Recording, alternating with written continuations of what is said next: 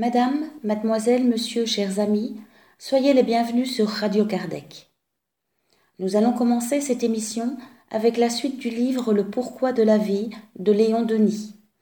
Ce philosophe, né à Fouques le 1er janvier 1846, surnommé l'apôtre du spiritisme, verra donc cette année fêter le 170e anniversaire de sa naissance. Commençons déjà par la lecture de ce livre grâce à Michael et avec la participation de Pascal.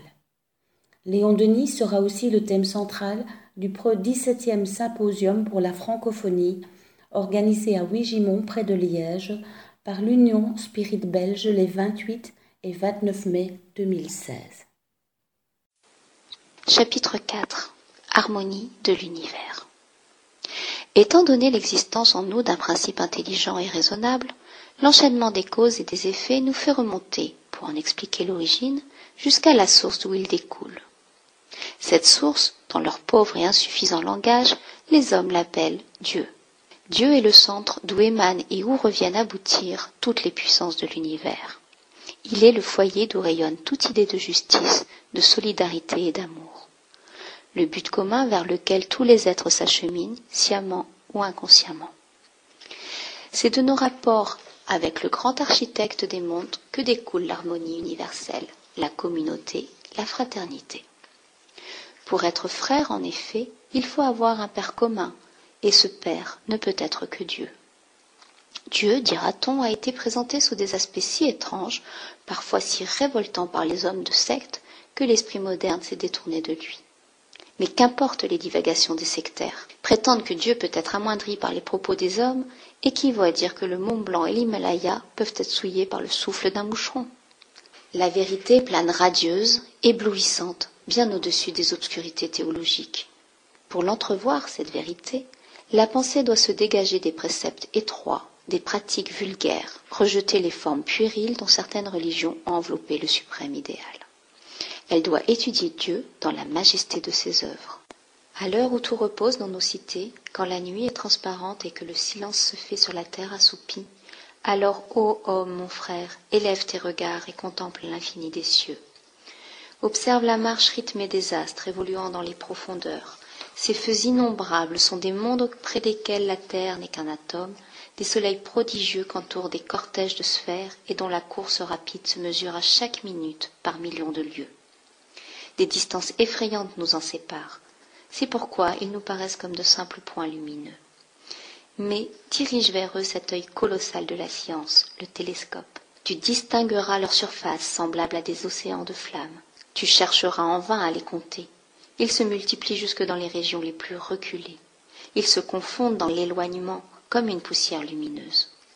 Vois aussi sur les mondes voisins de la terre se dessiner les vallées et les montagnes, se creuser les mers, se mouvoir les nuages.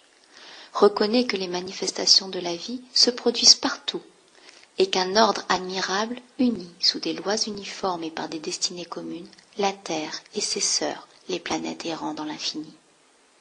Sache que tous ces mondes, habités par d'autres sociétés humaines, s'agitent, s'éloignent, se rapprochent, ébranlés par des vitesses diverses, parcourant des orbes immenses. Que partout le mouvement, l'activité, la vie se montrent en un spectacle grandiose. Observe notre globe lui-même, cette terre, notre mère, laquelle semble nous dire Votre chair est la mienne, vous êtes mes enfants. Observe là cette grande nourrice de l'humanité. Vois l'harmonie de ses contours, ses continents, au sein desquels les nations ont germé et grandi, ces vastes océans toujours mobiles. Suis le renouvellement des saisons, la revêtant tour à tour de vertes parures ou de blondes moissons. Contemple les végétaux, les êtres vivants qui la peuplent, oiseaux, insectes, plantes et fleurs. Chacune de ces choses est une ciselure merveilleuse, un bijou de l'écrin divin. Observe-toi, toi-même. Vois le jeu admirable de tes organes, le mécanisme merveilleux et compliqué de tes sens. Quel génie humain pourrait imiter ces chefs-d'œuvre délicats, l'œil et l'oreille? Considère toutes ces choses et demande à ta raison, à ton jugement, si tant de beauté, de splendeur, d'harmonie peut résulter du hasard, ou si ce n'est pas plutôt une cause intelligente qui préside à l'ordre du monde et à l'évolution de la vie. Et si tu m'objectes les fléaux, les catastrophes, tout ce qui vient troubler cet ordre admirable, je te répondrai. Scrute les problèmes de la nature. Ne t'arrête pas à la surface. descends au fond des choses, et tu découvriras avec étonnement que ces apparentes contradictions ne font que confirmer l'harmonie générale, qu'elles sont utiles au progrès des êtres qui est l'unique but de l'existence. Si Dieu a fait le monde, ripostent triomphalement certains matérialistes, qui donc a fait Dieu? Cette objection n'a pas de sens. Dieu n'est pas un être s'ajoutant à la série des êtres, il est l'être universel, sans limite dans le temps et dans l'espace, par conséquent infini, éternel. Il ne peut y avoir aucun être au-dessus ni à côté de lui. Dieu est la source et le principe de toute vie. C'est par lui que se relient, s'unissent, s'harmonisent toutes les forces individuelles, sans lui isolées et divergentes. Abandonnées à elles-mêmes, n'étant pas régies par une loi, une volonté supérieure, ces forces n'auraient produit que confusion et chaos. L'existence d'un plan général, d'un but commun, auquel participent toutes les puissances de l'univers, prouve l'existence d'une cause, d'une intelligence suprême, qui est Dieu. Chapitre 5 Les vies successives Nous l'avons dit, afin d'éclairer son avenir, l'homme doit avant tout apprendre à se connaître. Pour marcher d'un pas assuré, il faut savoir où l'on va. C'est en conformant ses actes aux lois supérieures que l'homme travaillera efficacement à son amélioration, à celle du milieu social. L'important est de discerner ces lois, de déterminer les devoirs qu'elles nous imposent, de prévoir les conséquences de nos actions. Le jour où il sera pénétré de la grandeur de son rôle, l'être humain saura mieux se détacher de ce qui l'amoindrit et l'abaisse. Il saura se gouverner d'après la sagesse, préparer par ses efforts l'union féconde des hommes en une grande famille de frères. Mais nous sommes encore loin de cet état de choses. Quoique l'humanité avance dans la voie du progrès, on peut dire cependant que l'immense majorité de ses membres marche à travers la vie comme au milieu d'une nuit obscure, s'ignorant elle-même, ne sachant rien du but réel de l'existence. D'épaisses ténèbres voilent la raison humaine. Les rayons de la vérité n'arrivent à elle que pâles, affaiblis, impuissants à éclairer les routes sinueuses que suivent les innombrables légions en marche, impuissants à faire resplendir à leurs yeux le but idéal et lointain. Ignorant de ses destins, flottant sans cesse du préjugé à l'erreur, l'homme maudit parfois la vie. Pliant sous son fardeau, il rejette sur ses semblables la cause des épreuves qu'il endure et qu'enjambe trop souvent son imprévoyance. Révolté contre Dieu, qu'il accuse d'injustice, il arrive même quelquefois, dans sa folie et son désespoir, à déserter le combat salutaire, la lutte qui seule peut fortifier son âme, éclairer son jugement, le préparer à des travaux d'un ordre plus élevé. Pourquoi en est-il ainsi? Pourquoi l'homme descend-il faible et désarmé dans la grande arène où se livrent sans trêve, sans relâche, l'éternelle et gigantesque bataille? C'est que ce globe de la terre n'est qu'un degré inférieur de l'échelle des mondes. Il n'y guère que des esprits enfants, c'est-à-dire des âmes nées depuis peu à la raison. La matière trône en souveraine sur notre monde, elle nous courbe sous son joug, limite nos facultés, arrête nos élans vers le bien, nos aspirations vers l'idéal. Aussi, pour discerner le pourquoi de la vie, pour entrevoir la loi suprême qui régit les âmes et les mondes, faut-il savoir s'affranchir de ces lourdes influences, se dégager des préoccupations d'ordre matériel, de toutes ces choses passagères et changeantes qui encombrent notre esprit, obscurcissent nos jugements. C'est en nous élevant par la pensée au-dessus des horizons de la vie, en faisant abstraction du temps et du lieu, en planant en quelque sorte au-dessus des détails de l'existence, que nous apercevrons la vérité. Par un effort de volonté, abandonnons un instant la terre, gravissons ces hauteurs imposantes. De leur sommet se déroulera pour nous l'immense panorama des âges sans nombre et des espaces sans limite.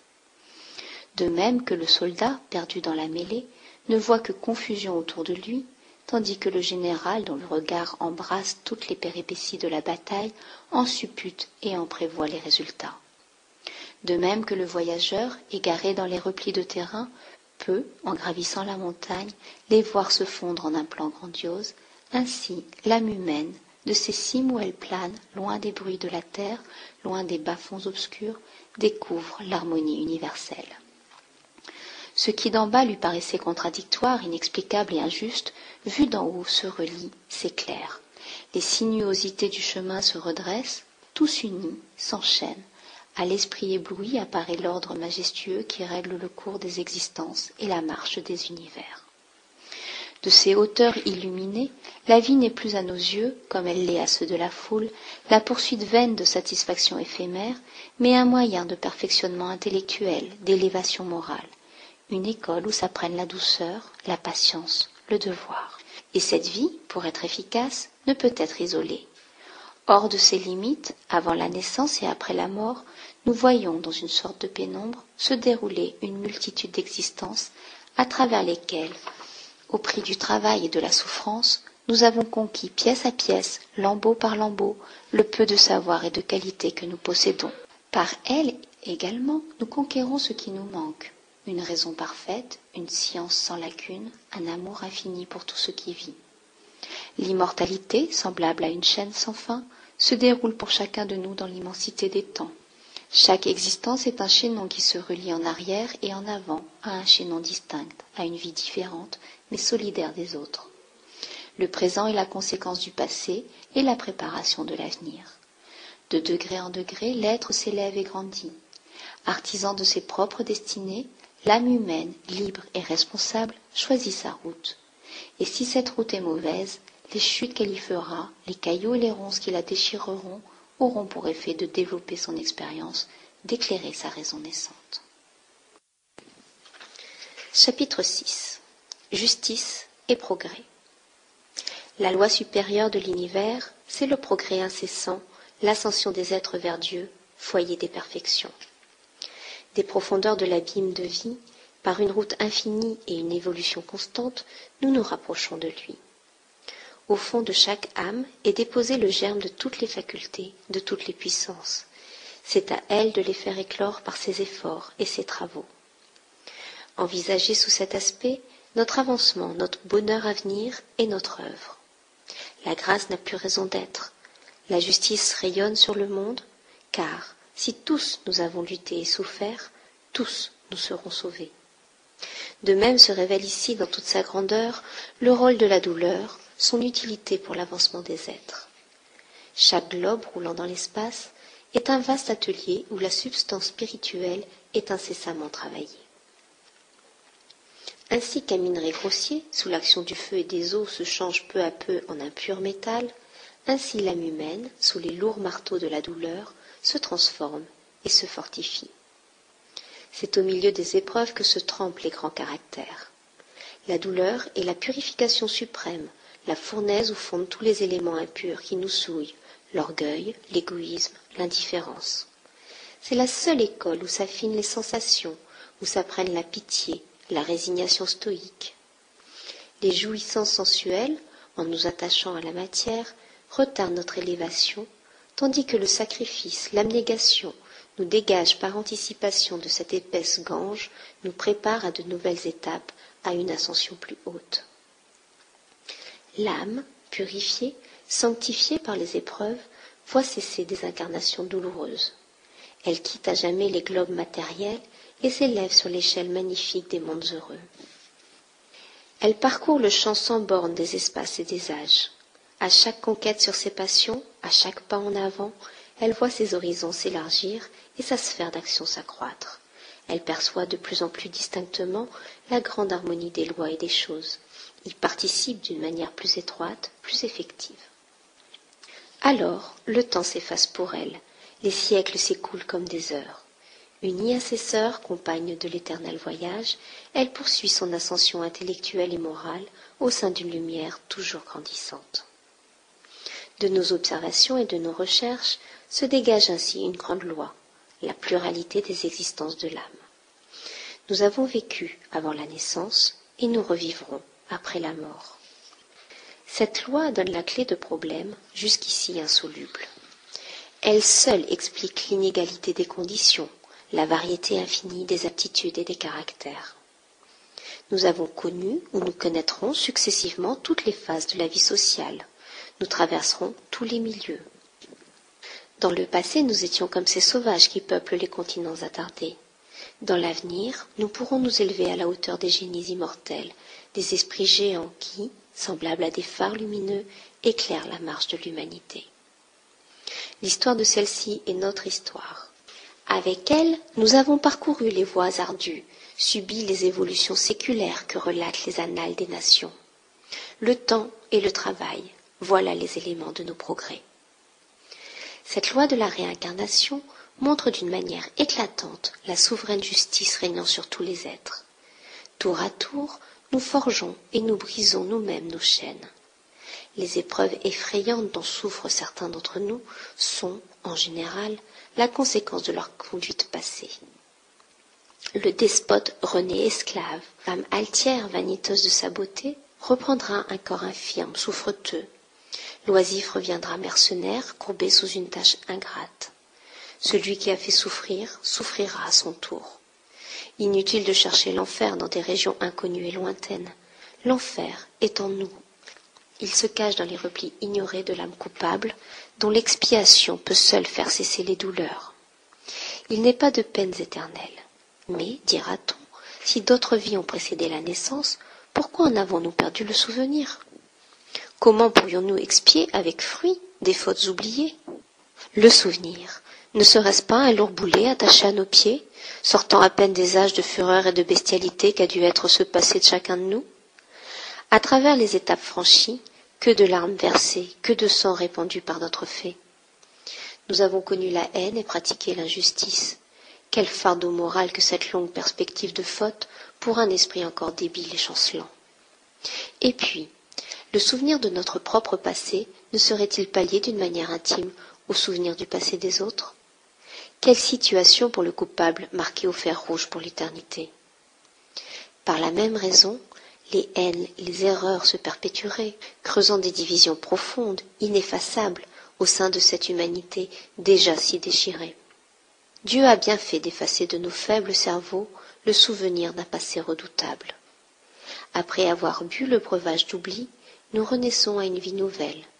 Une éducation différente, une civilisation plus large font évanouir les chimères qui enterrent autrefois notre esprit.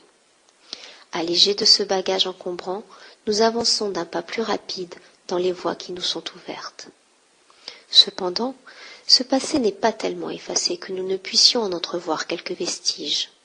Si nous dégageons des influences extérieures, nous descendons au fond de notre être, si nous analysons avec soin nos goûts, nos aspirations, nous découvrirons des choses que rien dans notre existence actuelle et avec l'éducation reçue ne peut expliquer. Partant de là, nous arrivons à reconstituer ce passé, sinon dans ses détails, au moins dans ses grandes lignes. Quant aux fautes entraînant dans cette vie une expiation nécessaire, quoiqu'elles soient effacées momentanément à nos yeux, leur cause première n'en subsiste pas moins, toujours visible, c'est-à-dire nos passions, notre caractère fougueux, que de nouvelles incarnations ont pour but de dompter, d'assouplir. Ainsi donc, si nous laissons au seuil de la vie les plus dangereux souvenirs, nous apportons du moins avec nous les fruits et les conséquences de travaux accomplis, c'est-à-dire une conscience, un jugement, un caractère tel que nous les avons façonnés nous-mêmes. L'inéité n'est autre chose que l'héritage intellectuel et moral que nous lèguent les vies évanouies. Et chaque fois que s'ouvrent pour nous les portes de la mort, lorsque, affranchis du joug matériel, notre âme s'échappe de sa prison de chair pour entrer dans l'empire des esprits, alors le passé reparaît peu à peu devant elle. L'une après l'autre sur la route suivie, elle revoit ses existences, les chutes, les haltes, les marches rapides. Elle se juge elle-même en mesurant le chemin parcouru. Dans le spectacle de ses hontes ou de ses mérites étalés devant elle, elle trouve son châtiment ou sa récompense. Le but de la vie étant le perfectionnement intellectuel et moral de l'être, quelles conditions, quels milieux nous conviennent le mieux pour réaliser ce but? L'homme peut travailler à ce perfectionnement dans toutes les conditions, tous les milieux sociaux. Cependant, il y réussira plus facilement dans certaines conditions déterminées. La richesse procure à l'homme de puissants moyens d'étude. Elle lui permet de donner à son esprit une culture plus développée et plus parfaite. Elle met entre ses mains des facilités plus grandes de soulager ses frères malheureux, de participer, en vue de l'amélioration de leur sort, à des fondations utiles. Mais ils sont rares ceux qui considèrent comme un devoir de travailler au soulagement de la misère, à l'instruction et à l'amélioration de leurs semblables. La richesse dessèche trop souvent le cœur humain. Elle éteint cette flamme intérieure, cet amour du progrès et des améliorations sociales qui réchauffe toute âme généreuse. Elle élève une barrière entre les puissants et les humbles. Elle fait vivre dans un milieu que n'atteignent pas les déshérités de ce monde et où, par conséquent, les besoins, les maux de ceux-ci sont presque toujours ignorés, méconnus. La misère aussi a ses effroyables dangers, la dégradation des caractères, le désespoir, le suicide. Mais, tandis que la richesse nous rend indifférents, égoïstes, la pauvreté, en nous rapprochant des humbles, nous fait compatir à leur douleur. Il faut avoir souffert soi-même pour apprécier les souffrances d'autrui. Alors que les puissants, au sein des honneurs, se jalousent entre eux et cherchent à rivaliser d'éclat, les petits, rapprochés par le besoin, vivent parfois dans une touchante confraternité. Voyez les oiseaux de nos climats pendant les mois d'hiver, lorsque le ciel est sombre, que la terre est recouverte d'un blanc manteau de neige. Serrés les uns contre les autres, au bord d'un toit, ils se réchauffent mutuellement en silence. La nécessité les unit. Mais viennent les beaux jours, le soleil resplendissant, la provende abondante. Ils piaillent à qui mieux mieux se poursuivent, se battent, se déchirent. Ainsi est l'homme, doux, affectueux pour ses semblables dans les jours de tristesse. La possession des biens matériels le rend trop souvent oublieux et dur. Une condition modeste conviendra mieux à l'esprit désireux de progresser, d'acquérir les vertus nécessaires à son ascension morale. Loin du tourbillon des plaisirs menteurs, il jugera mieux la vie. Il demandera à la matière ce qui est nécessaire à la conservation de ses organes, mais il évitera de tomber dans des habitudes pernicieuses, de devenir la proie des innombrables besoins factices qui sont les fléaux de l'humanité. Il sera sobre et laborieux, se contentant de peu, s'attachant par-dessus tout au plaisir de l'intelligence et aux joies du cœur. Ainsi fortifié contre les assauts de la matière, le sage, sous la pure lumière de la raison, verra resplendir ses destinées. Éclairé sur le but de la vie et le pourquoi des choses, il restera ferme, résigné devant la douleur.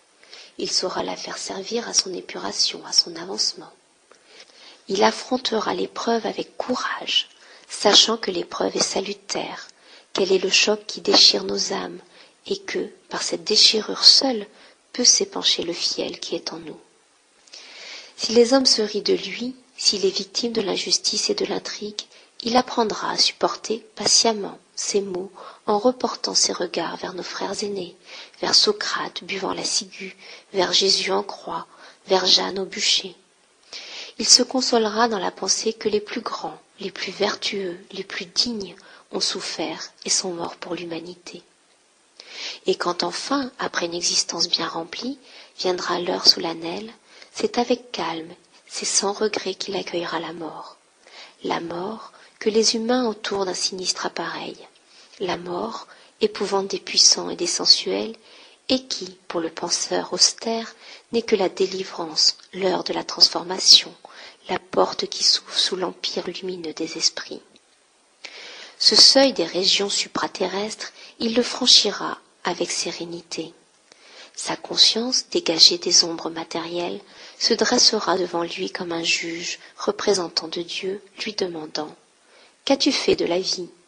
Et il répondra J'ai lutté, j'ai souffert, j'ai aimé, j'ai enseigné le bien, la vérité, la justice.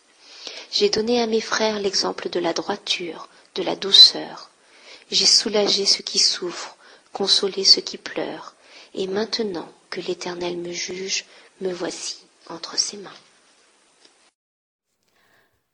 Nous allons maintenant retraverser l'Atlantique, direction le Canada, comme nous l'avions fait lors de notre dernière émission, avec Charles Kempf et Jean-Paul Évrard, pour connaître la suite de cette rencontre avec les spirites des centres canadiens, membres de la francophonie. Cette deuxième partie avait pour but de répondre à la question comment attirer des collaborateurs dans les centres spirites? Le Conseil Spirit International et le mouvement Spirit francophone ont apporté leur expérience dans cette démarche. Alors, bon, pour cette deuxième partie, donc le sujet que nous a envoyé euh, Monique, c'est comment attirer des collaborateurs francophones aux activités spirites. Alors, on n'avait pas tout à fait compris la même chose euh, de ce que ça voulait dire, euh, de ce que vous entendiez vraiment par ce thème avec Jean-Paul, mais finalement, après en avoir discuté, effectivement, c'est rédigé de façon assez claire. Donc des collaborateurs francophones. Donc collaborateurs, c'est déjà des gens qui sont devenus spirites, qui sont euh, mais comment, à partir du moment où ils sont devenus spirites, les transformer en travailleurs, quoi, quelqu'un qui vient pour aider dans le centre, la divulgation, le travail, les conférences, les sites internet, etc. Hein? donc euh, dans les activités spirites. Alors, donc on vous a préparé quelques slides là-dessus. Donc je commence toujours avec la, référence avec euh, d'Alan Kardec et ça, c'est quelque chose qu'il a écrit assez rapidement, notamment dans le livre des, des médiums, un chapitre qui s'appelle Méthode. Ça, je vous conseille à tous de le relire parce que c'est extrêmement intéressant. Euh, et la première des choses qu'il dit, c'est euh, pour convaincre, on croit généralement que pour convaincre, il suffit de montrer des faits. Et en fait, c'est pas vrai. Donc, beaucoup de gens vont venir. Euh, ils voudront voir des phénomènes médiumniques, participer à de la phénoménologie, mais euh, en fait, après, ben, ils s'en vont. Hein, c'est pas des gens qui restent. Et souvent, ce qui se passe, c'est que euh, voient les phénomènes, mais tant qu'ils n'ont pas la théorie derrière pour les comprendre, eh ben, ils en restent là. C'est-à-dire, après, ils s'en vont. Alors, je peux, je peux donner un, exemple euh, vis-à-vis de ça. Quand on a commencé, donc après l'époque de Fernando Collor au Brésil, quand on a fui vers la France, le premier groupe où on est arrivé dans notre région, c'était des gens qui faisaient tourner des tables. Alors effectivement, j'avais jamais vu tourner des tables et, je peux vous garantir qu'elles bougent. Il n'y a personne qui les soulève ou qui les tire. Hein, donc, euh, et ça marche. Et puis c'est relativement. J'étais surpris de la facilité avec laquelle euh, ils arrivaient à le produire. Donc euh, et puis ces gens-là faisaient des rituels, il y avait de l'encens, il y avait du plomb fondu. Enfin, je vous passe sous les détails. La, première chose qui, m'est arrivée quand je suis arrivé là-bas, c'est j'avais envie de partir en courant. C'est là que j'ai entendu mon guide m'a dit non, tu restes. Bon. Et donc, en fait, euh, c'est là où je leur ai expliqué que bon, beaucoup de gens sont venus, ont vu tourner la table, mais tant qu'ils comprennent pas ce qui se passe, euh, ils en restent là, quoi. Et qu'on les a peu à peu convaincus de dire bon, il faut aussi faire de l'étude Hein.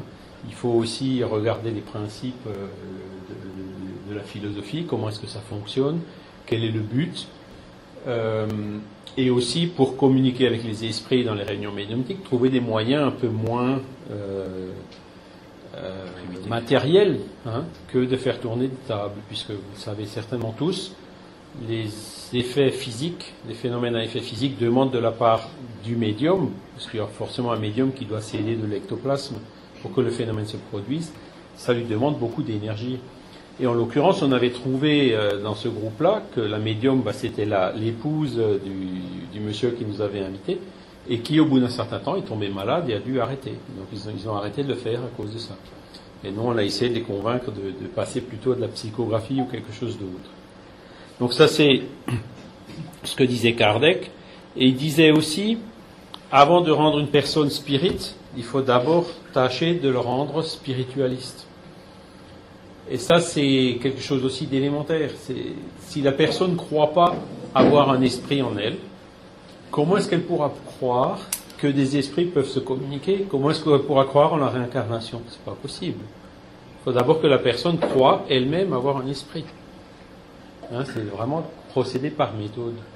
Et il y a un phénomène qui est assez extraordinaire en ce moment, certainement aussi orchestré par les bons esprits.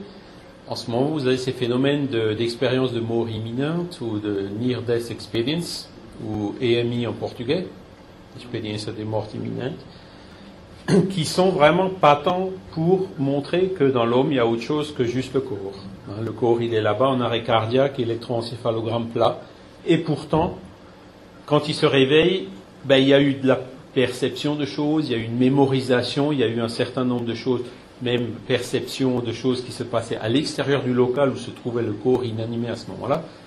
Alors pour donner une autre explication à ça que le fait qu'il y a quelque chose d'autre dans le corps qui s'est intégralement détaché, il faut vraiment avoir beaucoup d'imagination. Et c'est pour ça que ces phénomènes sont tellement populaires, c'est pour ça que vous avez tellement de livres, tellement de groupes, de séminaires, etc., certainement aussi ici au Québec, au sujet de ces phénomènes. Parce que c'est vraiment nous, en tant que spirit, il faut qu'on encourage ces études parce que ça va vraiment dans, dans, ce sens-là. Et donc c'est ce qu'on ce appelle aussi commencer par le commencement. Donc, utiliser cette méthode qu'a donnée Alan Kardec, et aussi commencer par le commencement, c'est-à-dire l'étude. Il hein. faut d'abord étudier avant de mettre en pratique. Avant de pratiquer de la médiumnité, il faut d'abord étudier la médiumnité, savoir à qui on a affaire, comment ça fonctionne, comment est-ce qu'on reconnaît si les esprits sont bons ou sont pas bons, comment attirer les bons et comment euh, essayer de, repousser les mauvais, ou comment faire quand il y a des mauvais qui s'incorporent dans un médium. Si vous le savez, des gens qui font des réunions médiumniques sans connaître cet ABC, c'est dangereux.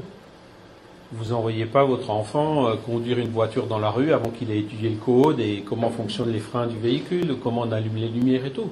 C'est évident. En spiritisme, c'est la même chose. Hein, il faut d'abord faire de l'étude avant de passer à la pratique. Donc, cette étude systématisée et progressive, c'est quelque chose euh, qu'il faut euh, vraiment encourager dans les groupes. Chez nous, c'est clair, euh, les réunions médiumniques ne sont pas pour des gens qui viennent comme ça au début, ou ben oui, j'ai connu le spiritisme, je sais déjà, je voudrais aller directement dans les réunions médiumniques. Non, non, non. Il faut d'abord passer par l'étude. Pourquoi? Parce que pour vérifier la motivation des gens. Parce que beaucoup de gens viennent effectivement dans la réunion médiumnique attirés par le phénomène et qui laissent complètement tout ce qui est théorie et tout ce qui est philosophie de côté. Et ça, c'est pas bon. Et puis d'ailleurs, si vous faites des réunions médiumniques malgré tout avec des personnes comme ça, forcément vous le sentirez puisque il y aura au sein de la réunion médiumnique un élément qui, qui, qui, va porter préjudice à l'harmonie du groupe et donc euh, à la qualité et à l'efficacité des réunions médiumniques. Après, il faut aussi, euh, dans la mesure du possible, euh, développer des activités. Hein. Comment attirer les gens vers des activités? Ben, Déjà, les activités, il faut en avoir. Donc, en parallèle donc, de l'étude, on peut faire des prières pour les malades. en général, quand on fait l'étude, on commence d'abord par des prières, euh, on a des cahiers euh, pour les malades, et ça, ça motive beaucoup les gens. Donc, même quelqu'un qui est curieux, ben, il aura toujours quelqu'un dans sa famille qui est malade et tout, et quand, quand il voit les autres prier, il s'associera à prier. Vous voyez, c'est c'est une manière d'intégrer les, personnes au groupe et de leur montrer le but du spiritisme, donc le but de toutes ces activités qu'on réalise. On peut aussi faire des prières pour les esprits souffrants, pour les personnes décédées. Il y a le travail de divulgation qui est énorme, comme on vient de voir. Il y a des sites internet, il y a des revues, il y a, des, fascicules à faire, il y a un travail sans fin là-dedans, hein, des livres à traduire, des, traductions à réviser, à corriger, etc. Donc les personnes là aussi sentent donc euh, l'utilité de ce genre de choses pour l'activité du groupe et euh, peuvent aussi s'y associer assez rapidement. Et bien sûr, il peut y avoir d'autres travails euh, caritatifs. Donc, dans, je pense qu'ici au Canada, comme en Europe, on n'est pas tout à fait dans la même situation qu'au Brésil pour tout ce qui est caritatif pur, hein, du genre ramener des soupes pour des gens qui ont faim, qui n'ont rien à manger, etc. Vous avez déjà plein d'autres associations qui font ça. la charité spirite dans nos pays, elle est plutôt orientée vers une charité morale, c'est-à-dire accueillir des personnes euh, qui ont perdu un proche, des gens qui sont inconsolables, ou qui, ont su qu'ils ont une maladie grave, ou qui ont envie de se suicider ou autre. Donc c'est plus de la charité morale euh, qu'on peut proposer euh, dans nos pays que la charité matérielle, comme on peut le voir beaucoup au Brésil ou dans les pays d'Amérique latine. Voilà. Donc, en plus de ça, il y a aussi des différences culturelles dont il faut tenir compte. Parce que vous voulez attirer des travailleurs francophones, donc en fait des Québécois, des gens d'ici, hein, euh, pour, pour, pour les activités. Ben, ils ont une langue, déjà ben, le français, donc il faut faire des activités en français parce qu'ils ne parlent pas forcément tous portugais. Euh, il y a la culture aussi qui n'est pas la même. Donc euh, les Brésiliens sont plutôt de culture euh, luso, comment on dit ça, latine ou les Français aussi sont Oui, les Français, voilà. Par contre, ben, les Allemands sont pas latins. ou les Anglais non plus. Les, les, Anglo-Saxons, qui y en a quand même quelques-uns ici, c'est déjà, c'est pas, c'est pas tout à fait la même culture. Ils voient pas, ils comprennent pas les choses forcément comme vous. Et je vais vous montrer quelques. Euh, quelques... Juste une observation pour toi. Oui.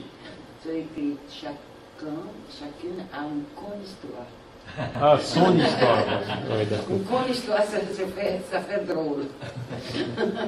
Voilà.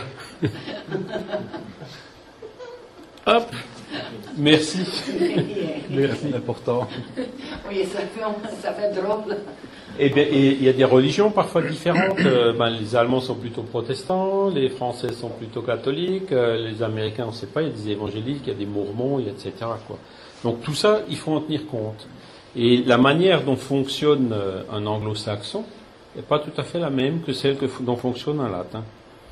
Alors là, j'ai une ou deux images que je vais vous montrer pour vous illustrer ça, et pour, pour attirer votre attention, quand vous avez des Québécois qui arrivent, ils, ils comprendront pas forcément les choses comme vous pensez qu'ils le comprennent, quoi.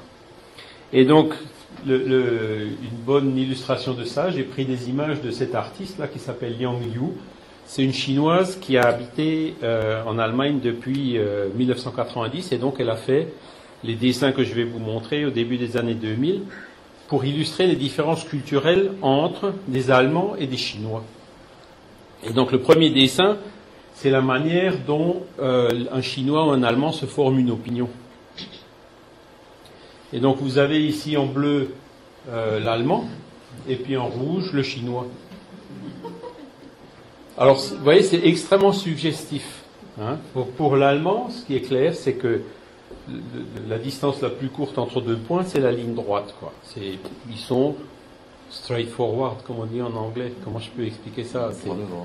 Voilà, c'est droit devant eux, l'objectivité pure. Alors que le chinois, il est, comme on dirait en portugais, un pouco mais enrolado. il est obligé d'aller voir un peu autre chose avant de vraiment se faire son opinion, voyez Donc, si vous expliquez quelque chose, le spiritisme en allemand, en faisant comme ça, il ne comprendra pas. Il ne comprendra pas. Ça va être un choc, il dit, il ne sait pas ce qu'il veut, qu'est-ce qu'il me raconte, euh, je ne sais pas où il va en venir. Tout comme un Allemand qui, qui essaiera d'expliquer à un Chinois, ne comprendra pas non plus. Hein, il dira peut-être jusque-là, et puis après, ben... Donc, ça, ce sont des petits détails dont il faut tenir compte quand, quand vous vous adressez, euh, je dirais, à un Québécois. Parce que le, la, la, culture et la mentalité, vous l'avez certainement déjà senti dans le travail avec euh, vos proches et tout, ils résonnent pas tout à fait pareil que, que nous au Brésil. Bien que là, la, la différence soit peut-être un peu moindre. Hein, je ne sais pas si les Québécois sont plutôt latins ou plutôt anglo-saxons. Parce que les anglo-saxons sont plutôt un peu euh, comme les Allemands. Hein. Je dirais qu'il y en a les deux. Alors que les latins sont plus, les Chinois sont plutôt comme des latins un chinois et un latin s'entendront mieux sur ce plan-là que euh, un, chinois et puis un allemand. Quoi. Après, bon, il y en a quelques autres que je vais vous montrer rapidement. Comment est-ce qu'ils considèrent un chef? Donc là aussi, c'est très illustratif. Hein. Le, le, chef chinois, quand il dit quelque chose, tout le monde s'exécute. Alors qu'en Allemagne, c'est pas comme ça que ça fonctionne. Le chef, il faut qu'il convainque ses gens pour que ces gens le suivent. Vous voyez? Donc si vous avez un groupe, par exemple, avec une personnalité très très forte qui le dirige, vous aurez peut-être un peu de mal à attirer des Allemands dans ce groupe. Voyez si vous voulez attirer des Allemands dans votre groupe ou dans le travail de votre groupe, ben, il faudra euh, avoir quelqu'un qui soit plus orienté sur le dialogue, sur convaincre les gens du pourquoi, du comment, de les laisser participer eux aussi aux décisions, etc contrairement à ce qui pourrait se faire euh, en Chine, et puis je pense que les latins, en France en tout cas, c'est plus comme ça que comme ça. Vous voyez, encore un, aspect. Un autre, c'est la vie quotidienne. Donc c'est sûr que les Chinois sont très souvent ensemble, hein, ils se sociabilisent assez facilement, que les Allemands sont plutôt chez eux. Donc ça c'est pareil, si vous voulez attirer des Allemands, ils viendront plus difficilement dans les réunions que les Chinois. Donc, par contre, l'allemand, vous pouvez le choper par Internet, avec les livres qu'il va acheter, qu'il va pouvoir lire chez lui, etc. Donc, ça, c'est que...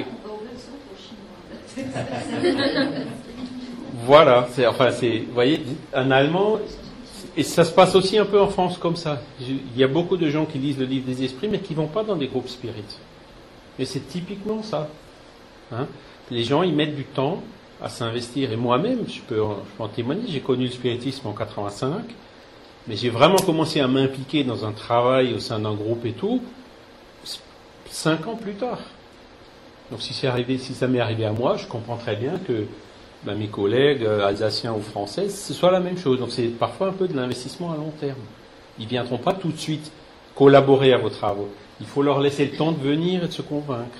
voyez et puis souvent, ben, il faut avoir une diffusion qui va jusqu'à chez eux, à la maison, donc Internet ou les livres, typiquement, ce sont des bons moyens pour travailler avec eux.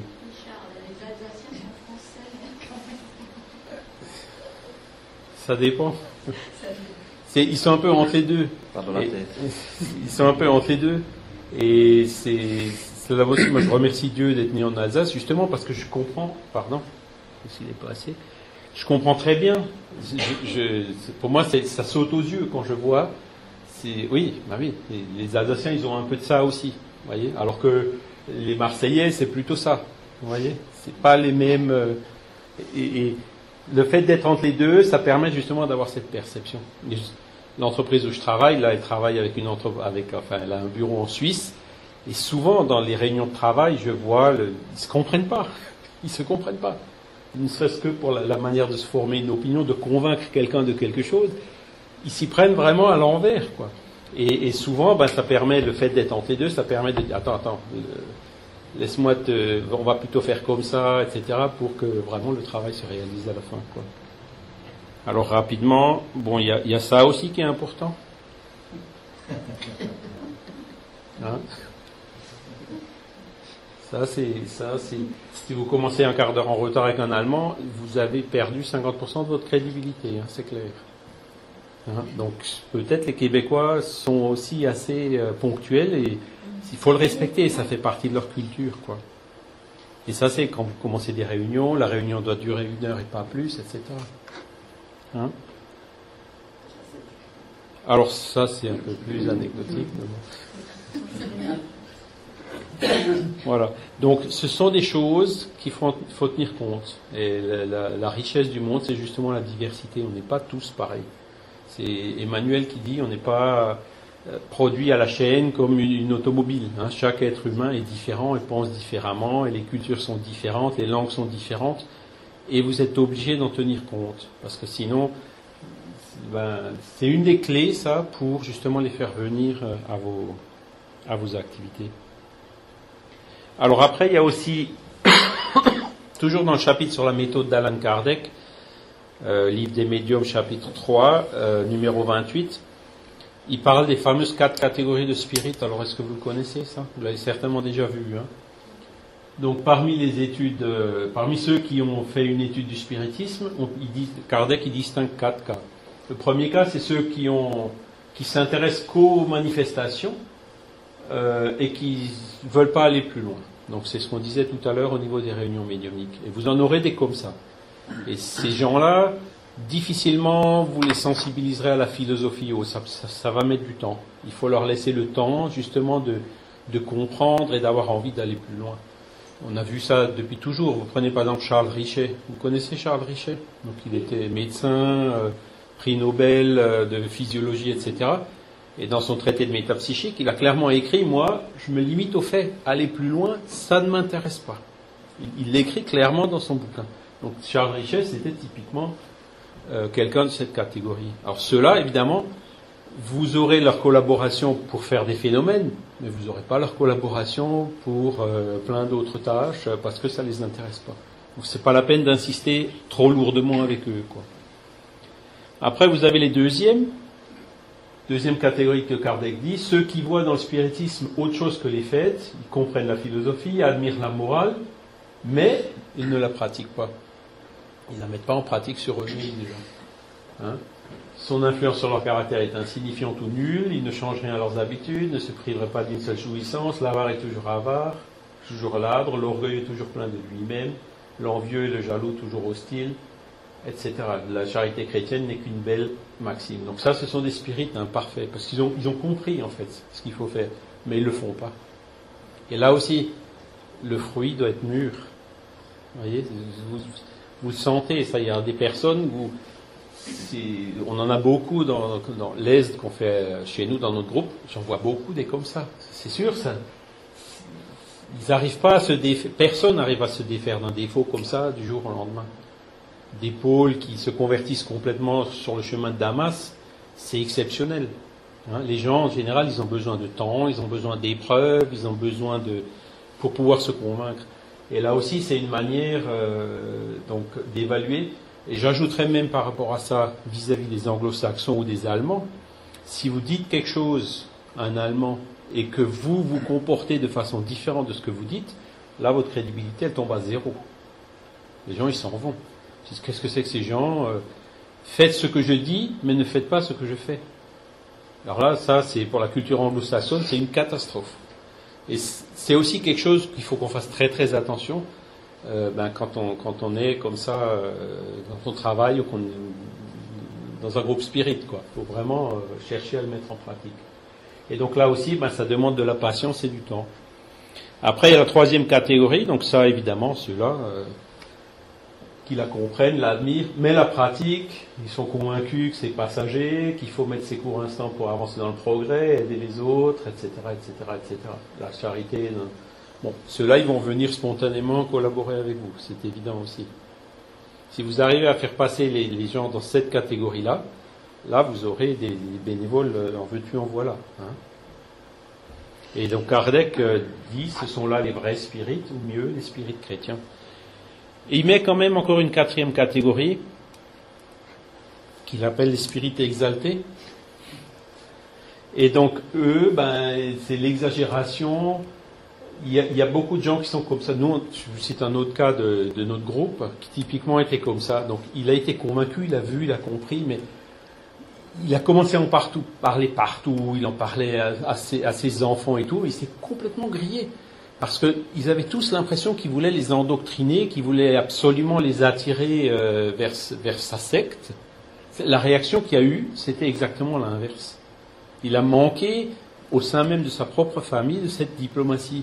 Alors, on l'a aidé, bien sûr, à travailler tout ça, à essayer de recoller les morceaux, à quand même aller voir euh, sa fille, et on lui a expliqué que c'est plus par son comportement à lui qui va arriver à la convaincre que par le fait d'insister, de vraiment faire du prosélytisme, puisque Kardec a clairement dit le spiritisme ne doit pas faire de prosélytisme. Les gens qui viennent doivent pouvoir venir librement, en accord avec leur libre arbitre. Et donc ces exaltés, c'est pareil. Il faut vous en méfier, hein, c'est ce que dit Kardec, parce que euh, ces gens-là, ils peuvent même vous faire partir euh, d'autres qui pourraient peut-être plus facilement devenir de bons collaborateurs. Alors j'ai juste, là c'est vraiment du copier-coller de Kardec parce que je suis incapable d'écrire mieux que lui hein, sur ce genre de choses. Et c'est vraiment euh, ce chapitre 3 du livre des médiums, là, il est euh, vraiment parfait pour ça. Après, bon, il y a d'autres éléments aussi qui sont très importants. C'est Bézéra de Menezes, vous le connaissez certainement. Hein. Il, a, a, fait des messages sur l'unification,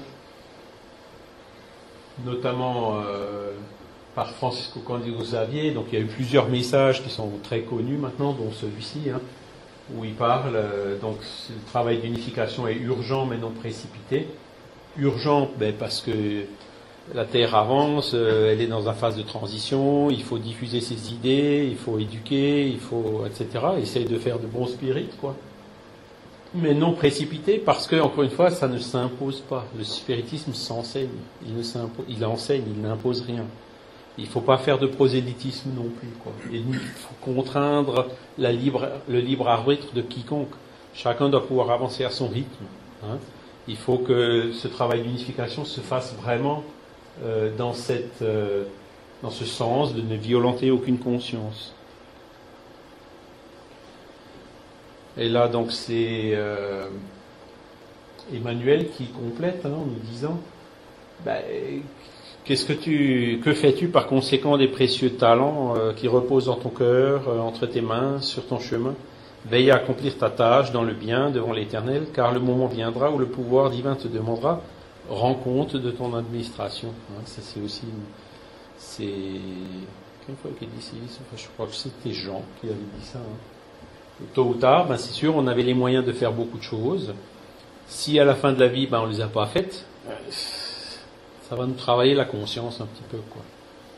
Hein? Donc, si on a les moyens vraiment de faire quelque chose, ben, il faut le faire. Si on a les moyens de collaborer, si on gagne, ben, il faut essayer de tout faire pour collaborer malgré les différences, malgré les difficultés qu'on peut avoir, des points de vue qui sont parfois pas tout à fait les mêmes. Il faut toujours qu'on donne la priorité au but donc qui est euh, la divulgation du spiritisme et l'amélioration des êtres humains. Oui. Objectif de réunir, donc euh, voilà, le spiritisme élargit la notion de fraternité. Hein. donc ça c'est mon chouchou, Léon Denis. Hein. Il établit par des faits qu'elle n'est pas seulement un pur concept. Fraternité, c'est la devise de la France, hein, liberté, égalité, fraternité. Et ce mot-là est en fait très très fort et très très profond. La fraternité vraiment pratiquée dans le profond sens du terme, ben, c'en est fini des violences, c'en est fini des querelles, on est tous frères, et puis c'est effectivement ce qu'on est, on est tous frères, fils du même Père qui est Dieu. Hein voilà, et donc c'est une loi fondamentale de la nature, loi dont l'action s'exerce sur tous les plans d'évolution humaine, aussi bien au point de vue physique que spirituel, dans le visible comme dans l'invisible. Donc fraternité entre incarnés, fraternité entre incarnés et désincarnés, fraternité entre désincarnés. Par leur origine, par les fins qui leur sont assignées, toutes les âmes sont sœurs.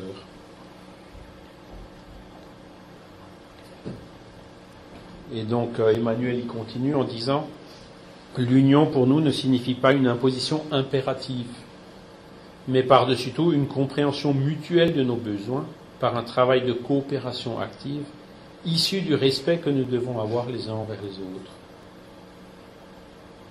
Je vous laisse relire, parce que ça c'est vraiment...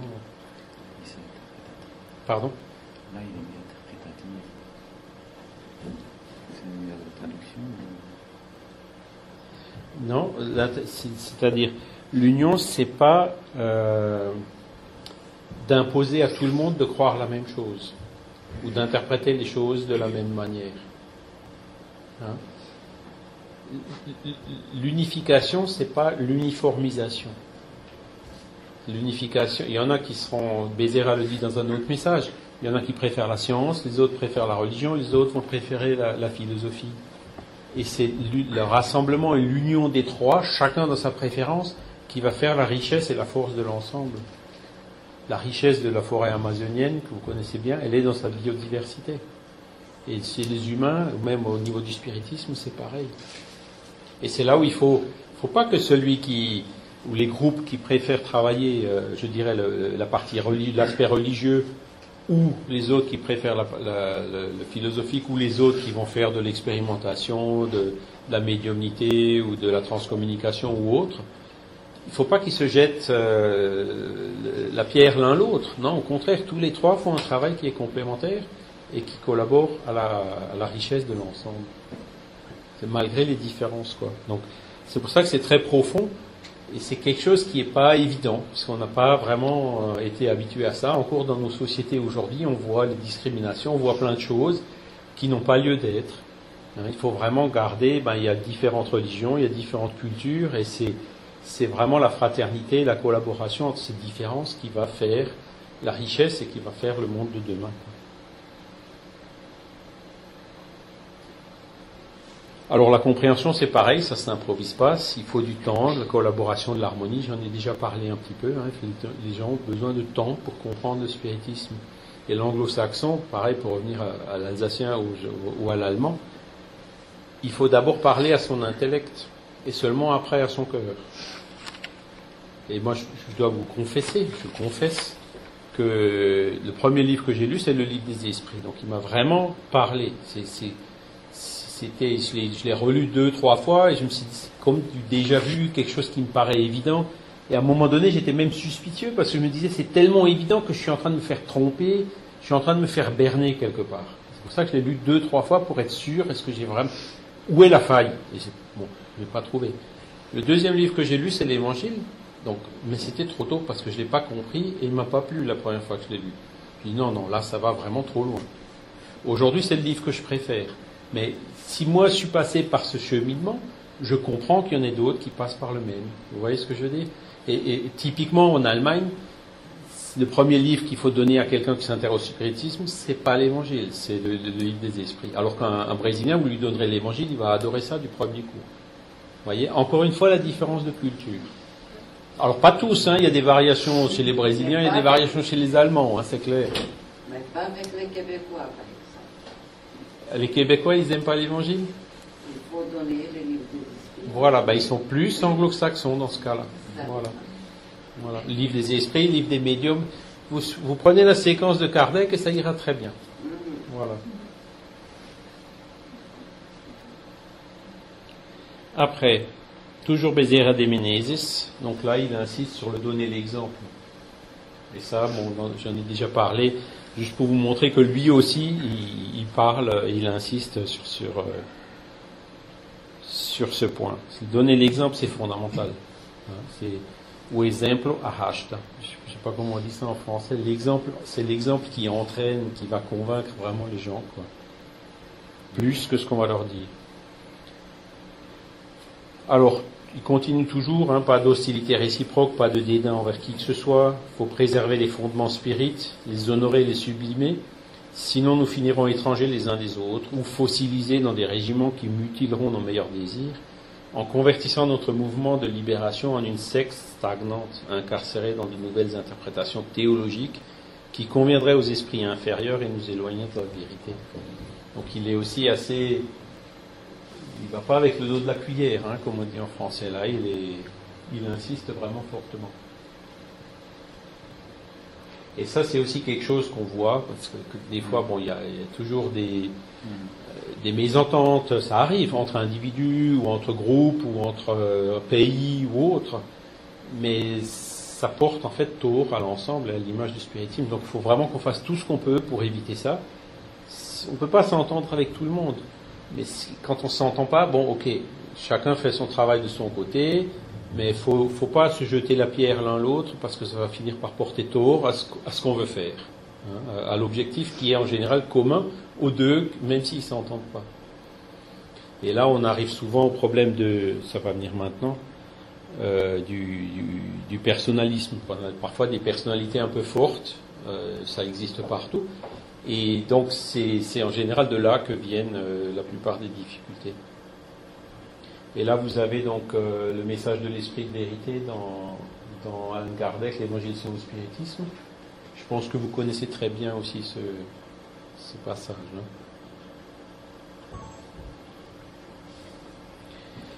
Alors après, il y a aussi cet aspect-là. Donc ça, c'est un problème qu'on a assez souvent aussi, je sais pas vous ici au Québec, mais en France ou en Allemagne, bon, beaucoup de gens viennent, veulent un cours de médiumnité, mais leur but, c'est de se former pour ensuite pouvoir exercer la profession de médium et gagner de l'argent.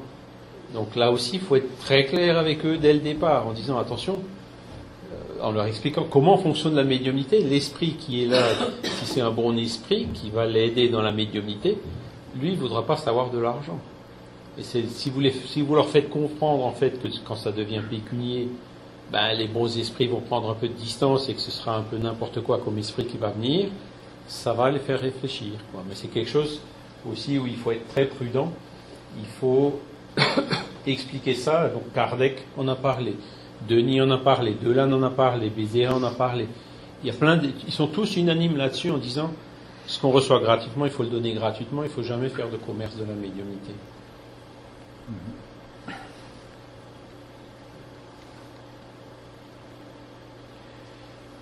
Après, bon, euh, là, il parle justement du personnalisme. On le voit souvent dans des conférences. hein, vous avez des conférenciers qui disent Ah, moi je pense que ou je crois que. Voilà. Aider n'est pas imposer, c'est soutenir substantiellement, sans prurie de personnalisme, pour que le bénéficiaire grandisse, s'illumine et soit heureux par lui-même. C'est un petit peu ce, qu'on disait au départ.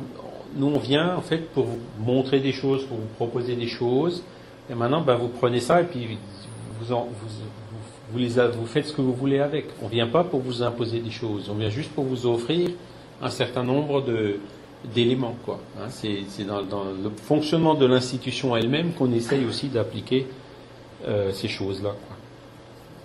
Voilà. Alors ça, c'est ce que j'ai pu réunir pour essayer de vous répondre à cette question de comment attirer les, francoph- les francophones vers le travail euh, spirit. Euh, je ne sais pas, Jean-Paul, si tu as de nouveau noté quelques points que tu souhaiterais développer un petit peu plus. Oui, Il nous reste encore euh, cinq minutes. Euh, surtout ne pas vous décourager. J'en ai eu l'occasion d'en parler un petit peu tout à l'heure. Je disais, sur les 17 dernières années, dans le groupe de Liège où je suis principalement, j'ai vu passer à peu près 400 à 450 personnes à l'étude. Et au bout des 17 ans, ben, j'en ai une dizaine qui sont toujours là, quoi. Donc il y a beaucoup d'énergie dépensée avec peu de retour. Pourquoi? Parce que les gens viennent souvent pour eux-mêmes, pour leurs problèmes, pour les phénomènes comme Charles l'a dit tout à l'heure. Maintenant, quant à les faire venir, euh, si vous avez de la chance, ils viennent d'eux-mêmes parce qu'ils ont vécu des phénomènes, alors c'est ça qui va les intéresser en premier lieu, ou alors ils ont un décès ou des soucis spécifiques, euh, ou euh, ça m'est déjà arrivé aussi des personnes qui avaient l'impression du déjà vu. Il y en a qui ont les enseignements en tête dans le sens où, pour eux, la réincarnation, la loi de cause à effet, toutes ces choses, les esprits, la survivance, tout ça, c'est quelque chose de réel, mais ils n'ont jamais trouvé aucun courant philosophique ou religieux qui en parlait clairement. Et un jour, j'ai eu plusieurs témoignages comme ça. Ils sont tombés sur le livre des esprits. Et alors là, ça a fait le temps lisant. Ils se sont dit, ben, c'est ça à quoi je crois. Et c'est ça qui, qui réellement euh, m'apporte quelque chose. Donc là, vous avez des choses qui restent. Ceux qui viennent pour les phénomènes, ben, ils font partie de ceux qui ne font que passer. Alors, j'ajouterai un peu par rapport à ça aussi. Vous n'avez pas parlé de, de la revue Spirit, donc c'est est-ce que vous la connaissez? Vous en recevez ici ou? Oui. je, vais déjà, je vais déjà vous laisser celle-ci. Et donc on pourra, on la sort une fois tous les trimestres. Hein, on n'arrive pas à la faire mensuelle comme Kardec. Et donc vous voyez, ben, fin de vie, suicide assisté, euthanasie, une vision spirit. Donc on essaye vraiment euh, de traiter des thèmes d'actualité. Et ça, ça attire énormément les gens. Il y en a une autre où on a parlé de suicide, il y en a une autre où on a parlé d'éducation d'ailleurs, on a aussi fait une revue sur l'éducation. Et donc c'est vraiment, bon, regardez, et, là aussi c'est quelque chose de francophone. Si vous voulez y collaborer, écrire des articles et tout, absolument bienvenue. Ce sera vraiment un, grand plaisir que de pouvoir euh, euh, ouvrir les pages et puis partager avec des expériences aussi euh, de chez vous. Voilà. Merci. Maintenant, nous allons retrouver Jean-Pierre. Bien chers auditeurs, lors de la dernière émission, nous avions parlé du contexte historique au XIXe siècle, période de la codification spirite par Alan Kardec. À présent, nous ferons place à l'étude proprement dite du spiritisme, en commençant par la définition, le but du spiritisme, et enfin par le triple aspect de la doctrine spirit. Le spiritisme ou doctrine spirit. Définition Quentin. Définition du spiritisme. Le mot spiritisme a été créé par Alan Kardec pour des raisons qu'il explique lui-même dans l'introduction du livre des esprits. Pour les choses nouvelles, il faut des mots nouveaux. Ainsi le veut la clarté du langage, pour éviter la confusion inséparable du sens multiple des mêmes termes. Les mots spirituel, spiritualiste, spiritualisme ont une acception bien définie. Leur en donner une nouvelle pour les appliquer à la doctrine des esprits serait multiplier les causes déjà si nombreuses d'amphibologie. En effet, le spiritualisme est l'opposé du matérialisme. Quiconque croit avoir en soi autre chose que la matière est spiritualiste. Mais il ne s'ensuit pas qu'il croit à l'existence des esprits ou à leurs communications avec le monde visible.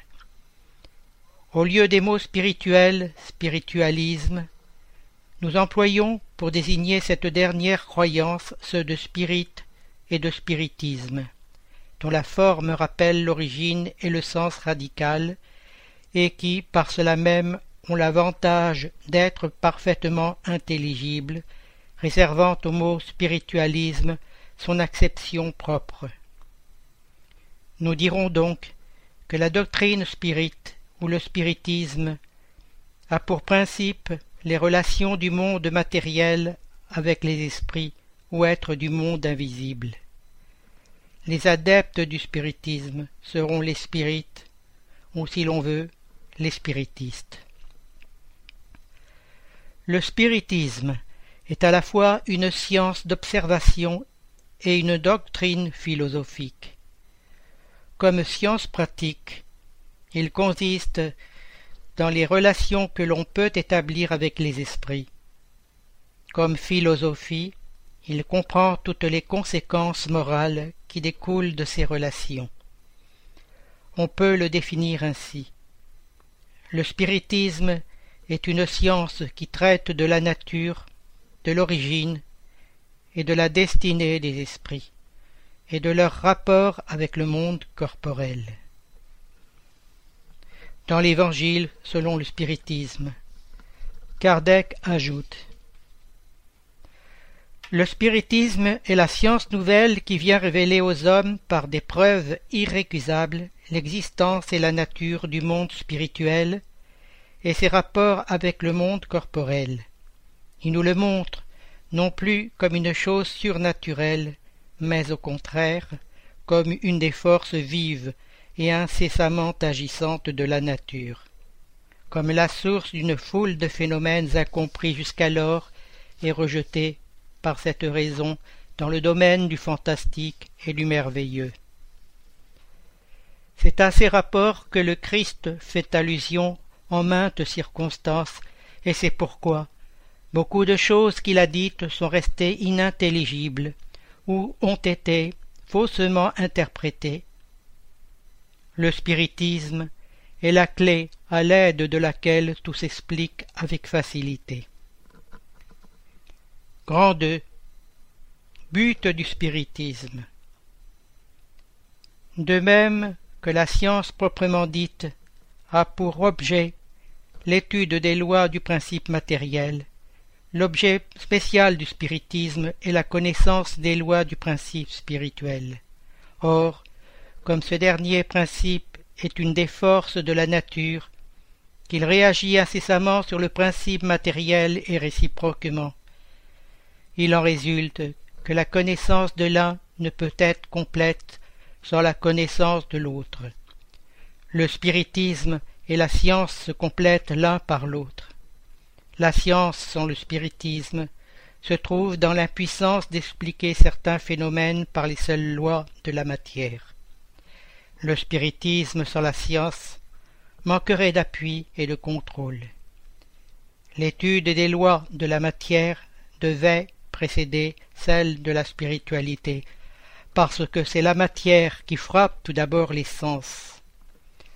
Le spiritisme venu avant les découvertes scientifiques, eût été une œuvre avortée, comme tout ce qui vient avant son temps.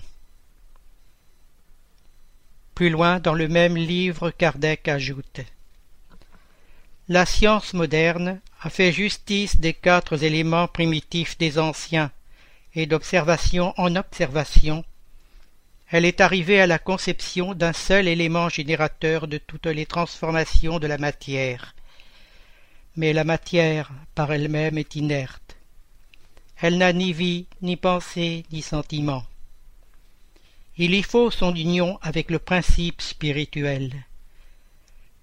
Le spiritisme n'a ni découvert ni inventé ce principe, mais le premier, il l'a démontré par des preuves irrécusables.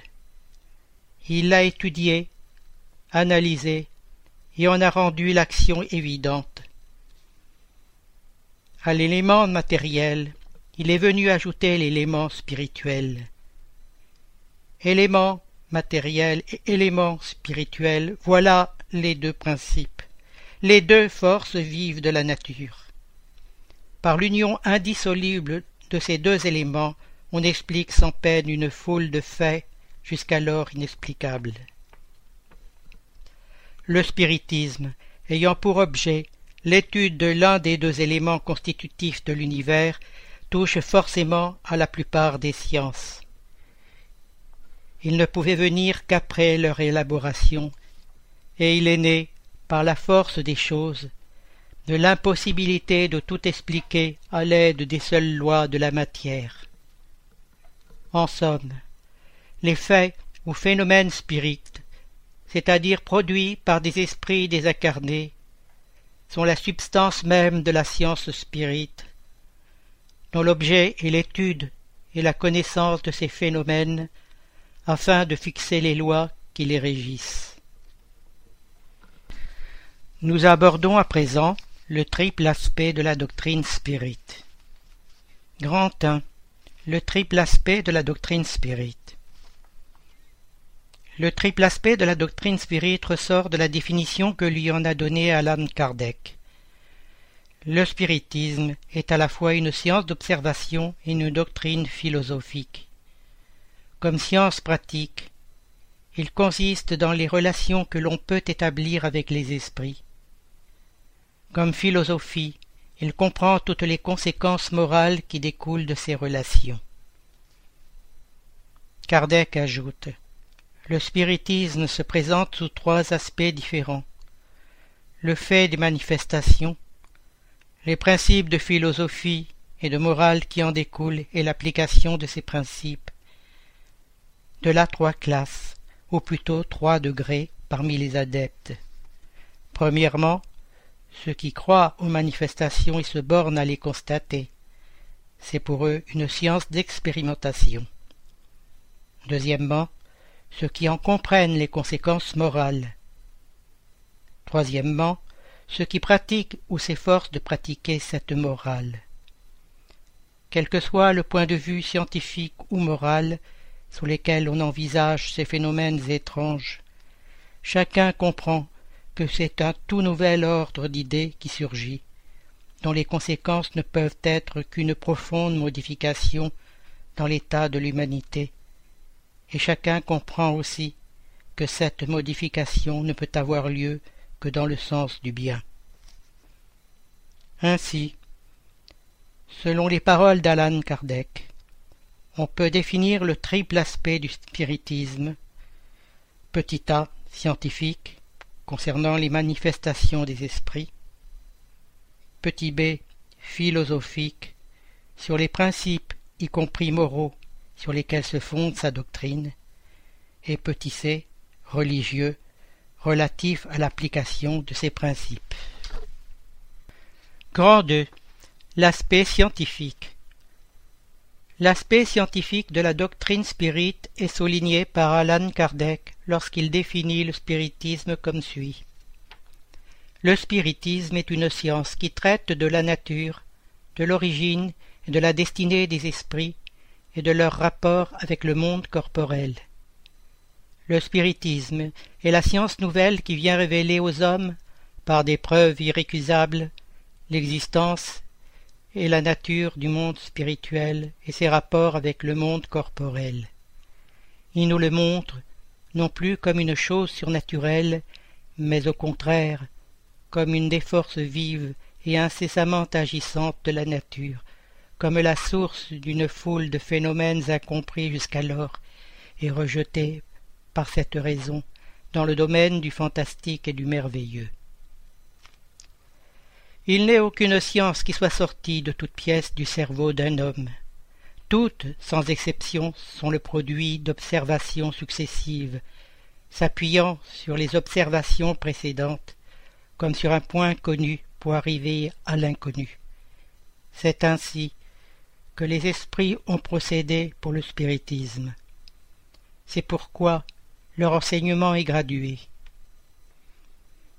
Le caractère scientifique découle aussi des conclusions suivantes d'Alan Kardec. Le spiritisme ne pose donc en principe absolu que ce qui est démontré avec évidence, ou ce qui ressort logiquement de l'observation.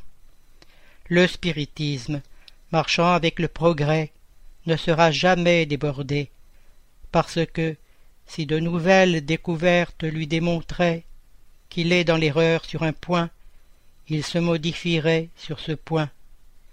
Si une nouvelle vérité se révèle, il l'accepte. Gabriel Delanne, dans le phénomène spirit, souligne également le rôle scientifique du spiritisme en affirmant Le spiritisme est une science qui a pour objet la démonstration expérimentale de l'existence de l'âme et de son immortalité au moyen de communication avec ceux qu'on a improprement appelés les morts. Ainsi, la science spirit se classe parmi les sciences positives ou expérimentales et utilise la méthode analytique ou inductive, car elle observe et examine les phénomènes médiumniques, fait des expériences et les prouve. Grand 3. L'aspect philosophique.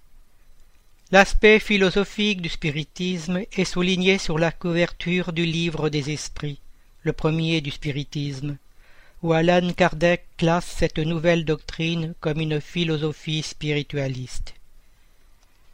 Dans la conclusion du même livre, Alan Kardec ajoute Ce serait se faire une bien fausse idée du spiritisme de croire qu'il puise sa force dans la pratique des manifestations matérielles et qu'ainsi en entravant ces manifestations, on peut laminer dans sa base. Sa force est dans sa philosophie, dans l'appel qu'il fait à la raison, au bon sens.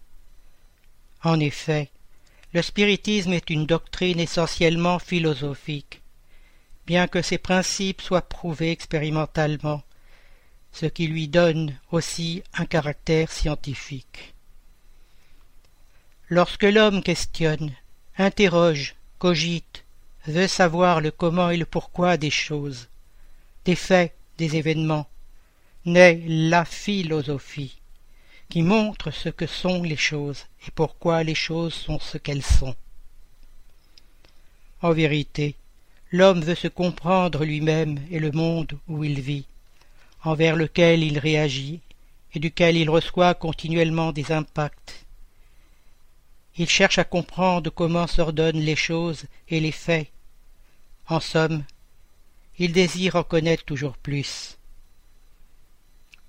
Le caractère philosophique du spiritisme réside donc dans l'étude qu'il fait de l'homme sur tout esprit, de ses problèmes, de son origine, de son destin. Cette étude mène à la connaissance du mécanisme des relations entre les hommes qui vivent sur la terre et ceux qui s'en sont déjà détachés temporairement par la mort, établissant ainsi les bases de cette relation permanente. Et elle démontre l'existence nécessaire de quelque chose qui crée tout et commande tout intelligemment. Dieu. En définissant les responsabilités de l'esprit, lorsqu'il est incarné, âme, et aussi désincarné, le spiritisme est une philosophie, une règle morale de vie et de comportement envers les êtres de la création, dotés de sentiments, de raison et de conscience.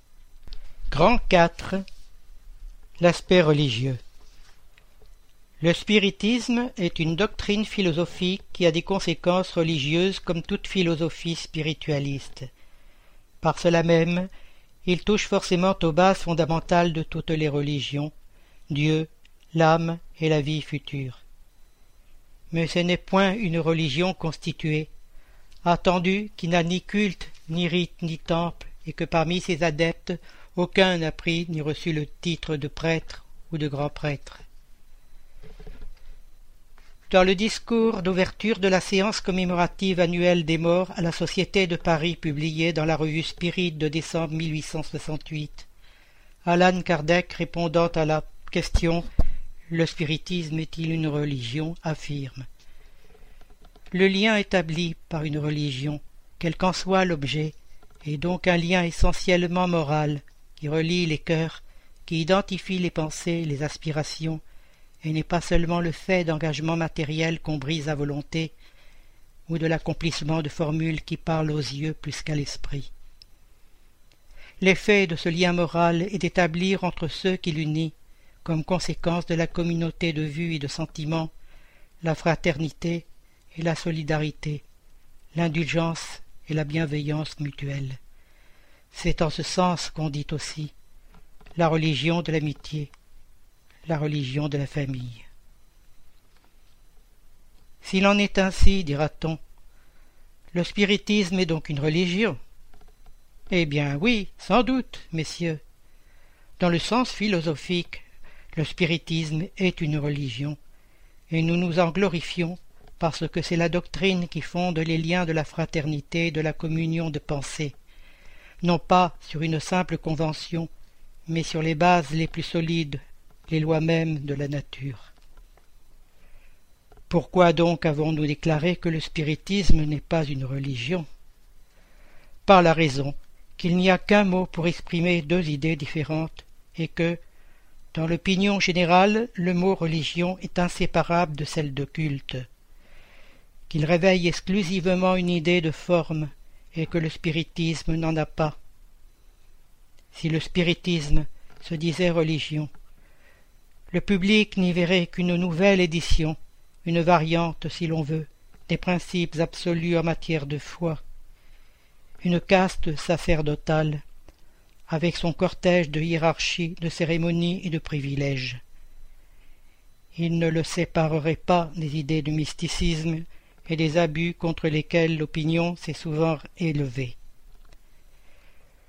Le spiritisme n'ayant aucun des caractères d'une religion dans l'acception usuelle du mot, ne pouvait ni ne devait se parer d'un titre sur la valeur duquel on se serait inévitablement mépris. Concluons avec Emmanuel. Le spiritisme peut être symbolisé par un triangle de force spirituelle. La science et la philosophie relient cette figure symbolique à la terre, mais la religion est l'angle divin qui la relie au ciel.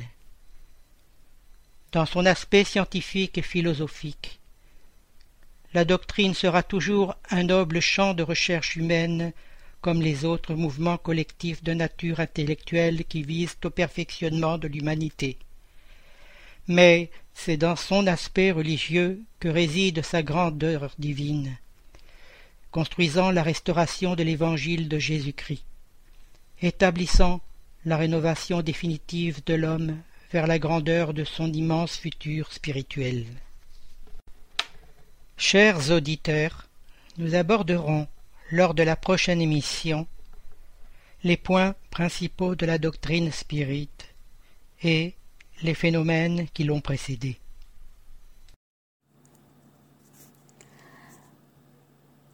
Merci Jean-Pierre.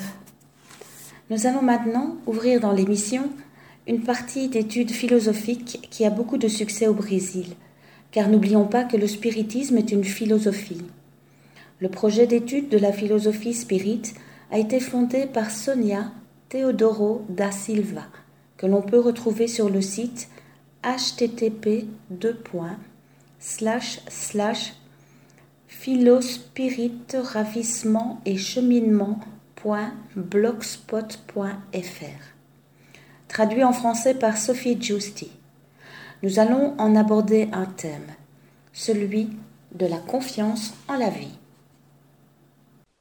Le mot confiance en portugais vient du latin confidencia, de confidère, croire pleinement avec fermeté, formé par comme, intensif, et de fider, croire, qui découle de fides, foi. Nous trouvons la même étymologie en anglais, confidence, vient aussi du latin confiance. En italien, fiducia de fider, avec la même traduction que ci-dessus. En espagnol, confiancia, et ainsi de suite. On comprend ainsi que le mot évoque la posture universelle de la certitude, de la conviction, de la fermeté, de la force, de la sécurité, et plus encore, de l'espoir, de la foi, de l'optimisme, et même de l'enthousiasme et de la résistance. Sans aucun doute, les mots ont une influence sur nos vies et donne une impulsion à notre comportement face aux adversités. Pourtant, les mots et les impulsions qu'ils suscitent ne doivent pas être pris seulement comme des pilules d'optimisme, comme s'ils étaient des médicaments miraculeux qui apportent la solution à nos problèmes. Les mots sont le résultat des élaborations de la pensée, et, en tant que tels, ils doivent exprimer les bons sentiments que nous portons en nous. Quand nous disons cela, nous n'affirmons pas que le développement personnel soit une thérapie immédiate efficace, puisque ce n'est qu'un analgésique qui ne soigne pas les maladies de l'âme.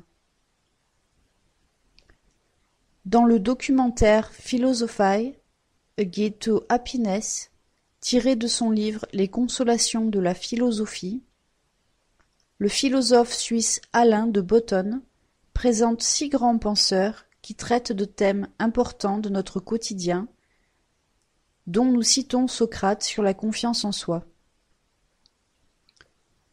Socrate déambulait dans le marché et abordait les personnes en leur posant des questions sur le sens de la vie, d'une manière très intéressante, mais aussi très énervante.